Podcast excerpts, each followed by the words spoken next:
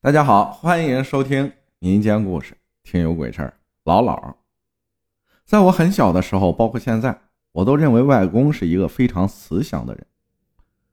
因为我父亲是乡里出了名的捕蛇人，在很长一段时间里，我都认为父亲捕蛇是沾了外公的光，是由于外公心地善良的缘故。九八年之前的新桥村可以说是整个乡里最贫困的村庄。靠着长江支流的原因，导致整片整片的土地都是沙地，因此种不了水稻，只能靠夏季棉花和油菜来补贴家用。所以，会捕蛇的父亲成为了家里经济的主要来源。长江中下游地区雨水充足，经常会有水灾泛滥，那个时候全部都是靠天吃饭，只要被水淹没，农作物基本上就是绝收。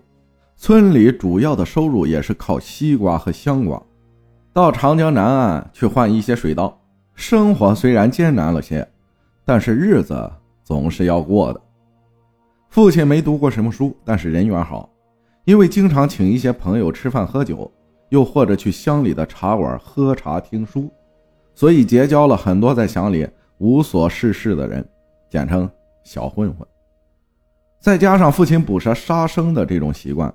所以那个时候，村里的道士就说我父亲怨念太重，将来也会厄运连连之类的噱头，以至于到了二零一三年的春节，就很少有人去世后再去请他超度了，因为他说的不准。谁知道他又来了一句，是因为我外公善良之类的原因。所以从小到大，对于我们来说，对于熟悉我外公的人来说，他都是属于那种。心底装着菩萨的那种善良的人，印象中的外公除了抽烟这个稍微不好的习惯之外，几乎就没有啥的不良嗜好了。最喜欢的就是看湖南花鼓戏，看着看着就潸然泪下。这件事是我亲身经历，绝无半点虚言，天地作证。事情的开始，还是要从外公刚结婚的时候开始。外公的父亲。我们这边叫做老老，就是在他身上发生的。老老育有两子一女，外公属于老大。我也是听舅妈他们说的，因为一些别的原因，他们三兄妹老死不相往来。老二一直单身，老三嫁到县城里去了，所以这一件事情是外公堆积在心里永远的伤口。那个时候没有微信，没有电话，甚至连书信都没有。老二去哪里了？过得怎么样呢？外公一直都不知道。你想啊，外公是这么善良的一个人，就是因为老老的某些原因，导致兄弟姐妹不能相见，是一件多么难过的事情。所以在我记事儿前，外公和老老基本上不怎么讲话。老老嘞，吃饭的时候都是外婆端着盛好的饭菜到他屋子里给他吃。小的时候没有空调和电扇。夏天乘凉都是靠风，搬着几把竹木凳子，在屋子和屋子之间的巷子里面乘凉。和姥姥闹唠嗑的时候，外公都在屋子里面，等姥姥回屋睡觉了，外公才过来跟我们一起聊天。就这样过了好几年时间，舅舅在外面赚了一些钱，就给家里盖了一座两层的小楼房，楼梯下面的那个小屋子就给姥姥住。二楼是舅舅舅妈住的地方，所以影碟机放到了二楼。老老也喜欢听花鼓戏，所以每次会到二楼去，然后再下来睡觉。有一次不小心踩空了，直接从楼梯上摔了下来，就瘫痪了。那个时候我十一岁，我清楚的记得，本来已经支离破碎的牙齿都没了，全身伤痕累累的。所幸发现及时，在医院里住了两个多月。身体也没啥事再后来就一直瘫痪着，靠小舅妈和外婆喂粥生活着。可是就在这个时候，意外发生了。我清楚的记得那个时候是放暑假，我和妹妹一起去外公家里玩，因为我的爷爷奶奶暑假的时候也会接待他们的外甥女，所以每次去外公家住都是一个多月的时间。那天上午。村头的小卖部来了一个电话，说是外公的二弟在长江被水淹死了，人没了。来电话的正是三妹。原来这些年二弟一直跟三妹有联系，只是一直没有告诉这边的外公和姥姥。那边说人已经葬了，跟这边讲一下，仅此而已。所以那天外公非常的伤心，仿佛这么多年以来的不开心一下子到了临界点。我清楚的记得那天，外公到老老的屋子里讲了很多的话，而且还有一些脏话。因为有些害怕，所以我们小孩都没有看，赶到二楼去玩了，就剩下舅妈、舅舅他们在那边劝外公。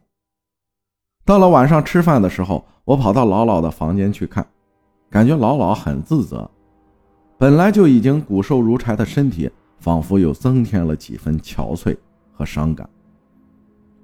大概是过了半个月的时间，又恢复了以往的平静，外公的心情也舒缓了很多。印象中发生灵异事件的前兆，就是到了晚上会听见姥姥一个人自言自语，听不清说什么。就是在低吼和哀嚎。八月的农村是酷热的，结束了一天的玩耍，就是给我们这些小孩子洗澡。洗澡就是直接拿着一个大脸盆在大门口。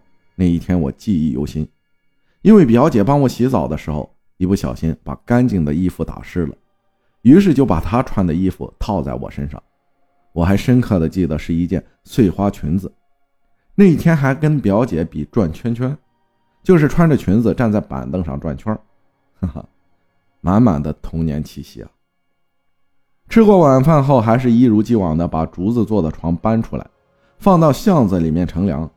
农村的房子都是坐北朝南的，所以只要到了晚上都是南风，每家每户都会如此。我们就在竹床上躺着聊着，然后等我们睡着了，大人就会把我们抱进房间里睡觉。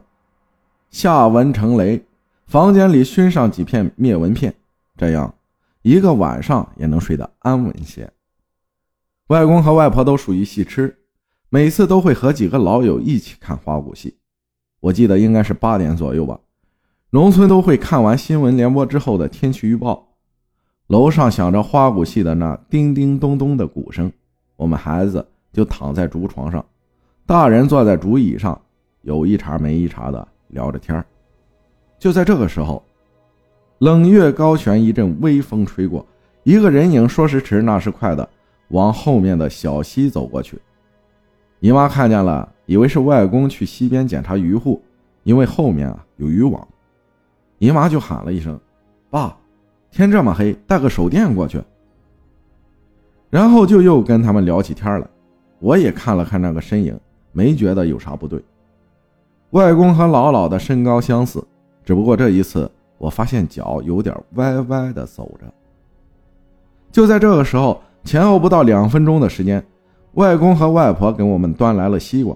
姨妈大惊失色，说：“爸，你怎么在这里啊？那刚才那个人又是谁呢？”突然，砰的一声，后面的小溪传来一个落水声。姨妈大叫：“不好！”我们都往后面跑了过去，竟然是姥姥。小溪是长江的支流，泥沙和水草特别多。我们游泳的时候都是抓着溪边架好的木桩，在大人的监护下游泳的。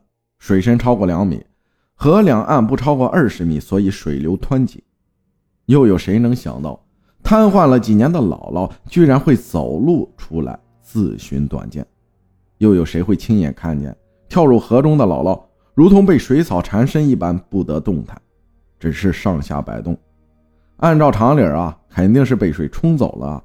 可是就在那里，仿佛有东西拉着他一般。大舅舅一个箭步跳了下去，小舅舅不会游泳，就站在架子上着急的拉着，几秒钟就把姥姥拽了上来。拽上来的姥姥目光呆滞，已经是气若游丝了，脸惨白惨白的，没有一丝一毫的血色，但是胸口依然起伏不定。可就是没有任何的意识，无论我们怎么叫都没有反应。当天晚上我们都守着姥姥，谁都睡不着。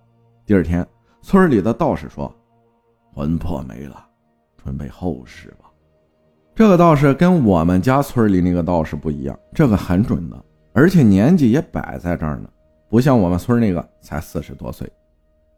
接下来的两三天里面，就把村里啊相关的亲戚叫了过来，准备后事，也跟县里的外公的三妹打了电话，她也赶了过来。